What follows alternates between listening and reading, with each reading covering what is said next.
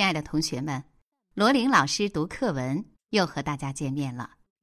今天我们邀请中央人民广播电台中国之声著名主播杨波老师为大家朗读课文。亲爱的同学们，大家好，我是杨波。今天我们要一起朗读的课文是《景阳冈》，请大家把课本翻到一百零一页，《景阳冈》。武松在路上行了几日，来到阳谷县地面，离县城还远。正是晌午时候，武松走到肚中饥渴，望见前面有一家酒店，门前挑着一面旗，上头写着五个字：“三碗不过冈。”武松走进店里坐下，把哨棒靠在一边，叫道：“主人家，快拿酒来吃。”只见店家拿了三只碗、一双筷子、一盘熟菜，放在武松面前，满满筛了一碗酒。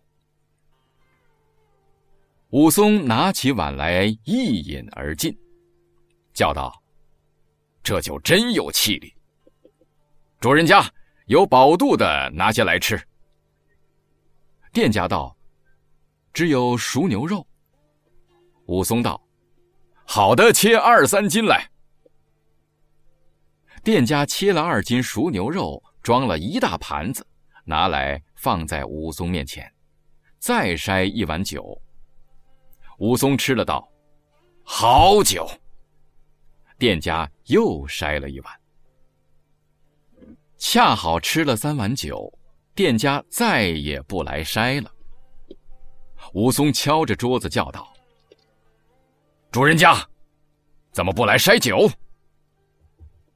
店家道：“客官，要肉就添来。”武松道：“酒也要，肉也再切下来。”店家道：“肉就添来，酒却不添了。”武松道：“这可奇怪了，你如何不肯卖酒给我吃？”店家道：“客官，你应该看见我门前旗上明明写着‘三碗不过冈’。”武松道：“怎么叫做‘三碗不过冈’？”店家道：“我家的酒虽然是村里的酒，可是比得上老酒的滋味。”但凡客人来我店中吃了三碗的，就醉了，过不得前面的山冈去，因此叫做三碗不过冈。过往客人都知道，只吃三碗就不再问。武松笑道：“原来这样，我吃了三碗，如何不醉？”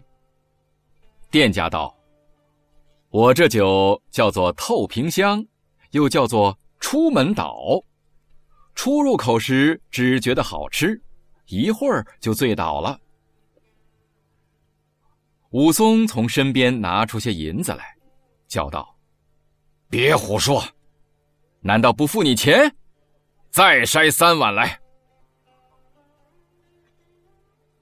店家无奈，只好又给武松筛酒。武松前后共吃了十八碗。吃完了，提着哨棒就走。店家赶出来叫道：“客官哪里去？”武松站住了，问道：“叫我做什么？我又不少你酒钱。”店家叫道：“我是好意，你回来看看这抄下来的官府的榜文。”武松道：“什么榜文？”店家道：“如今。”前面景阳冈上有只吊睛白额大虫，天晚了出来伤人，已经伤了三二十条大汉性命。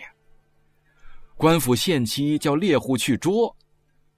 冈下路口都有榜文，叫往来客人结伙成队，趁午间过冈，其余时候不许过冈。单身客人一定要结伴才能过冈。这时候天快晚了，你还过冈，岂不白白送了自家性命？不如就在我家歇了，等明日凑了三二十人一起好过冈。武松听了，笑道：“我是清河县人，这景阳冈少说也走过了一二十遭，几时听说有大虫？”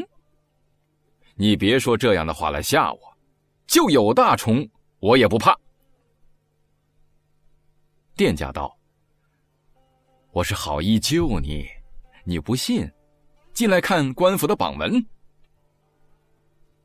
武松道：“就真的有虎，我也不怕。你留我在家里歇，莫不是半夜三更要谋我钱财，害我性命？”却把大虫吓唬我。店家道：“我是一片好心，你反当作恶意。你不相信我，请你自己走吧。”一面说，一面摇头，走进店里去了。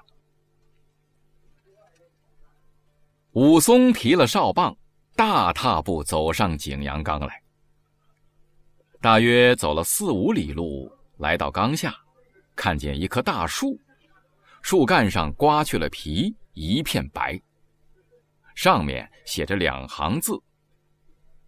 武松抬头看时，上面写道：“近因景阳冈大虫伤人，但有过往客商，可趁午间结伙成队过冈，请勿自误。”武松看了，笑道。这是店家的诡计，吓唬那些胆小的人到他家里去歇。我怕什么？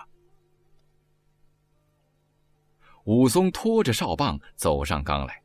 这时天快晚了，一轮红日慢慢的落下山去。武松趁着酒兴，只管走上冈来。不到半里路。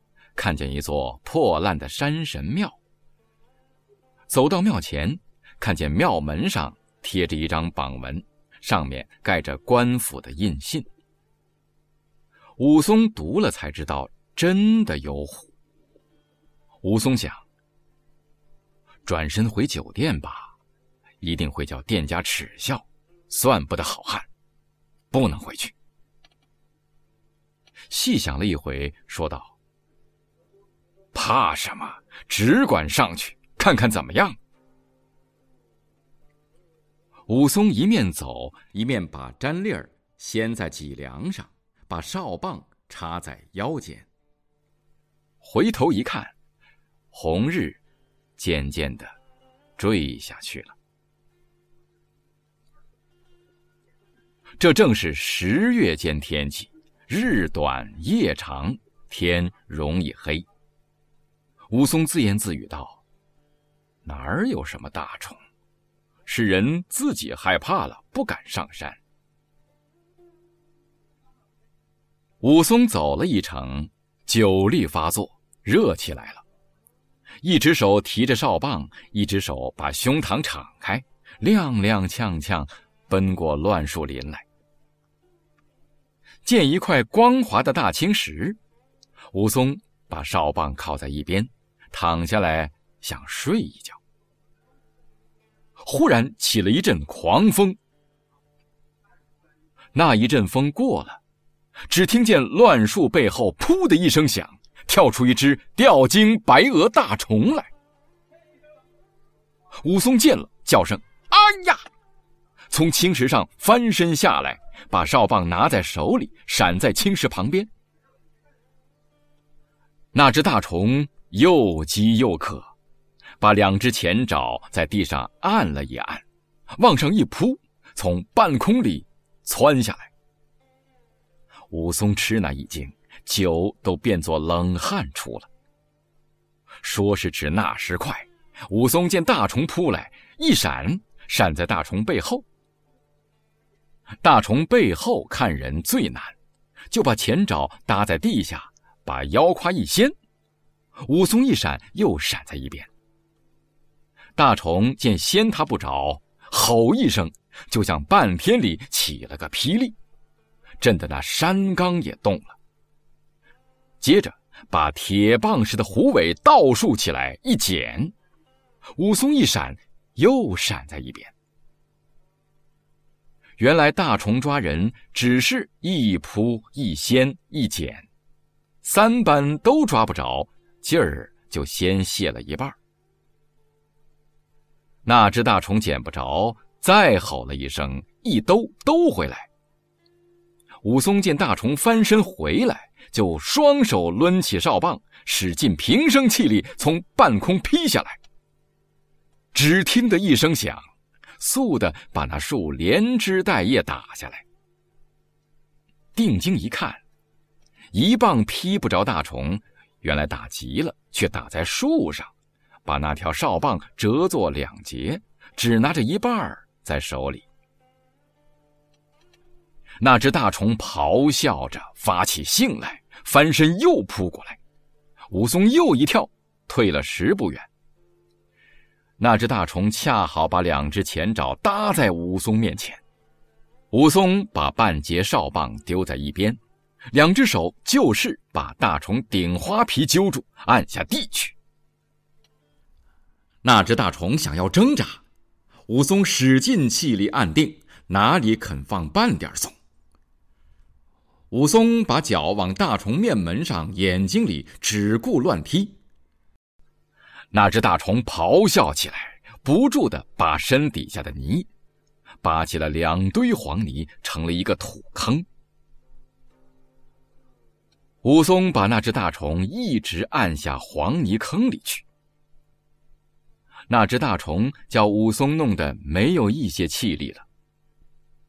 武松用左手紧紧的揪住大虫的顶花皮，空出右手来，提起铁锤般大小的拳头。使尽平生气力，只顾打。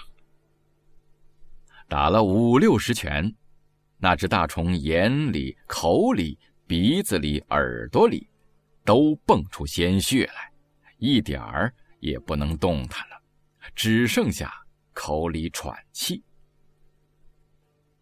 武松放了手，去树边找那条打折的哨棒。只怕大虫不死，用棒子又打了一回。眼看那大虫气儿都没了，才丢开哨棒。武松心里想到：“我就把这只死大虫拖下缸去。”就血泊里用双手来提，哪里提得动？原来武松使尽了气力，手脚。都酥软了。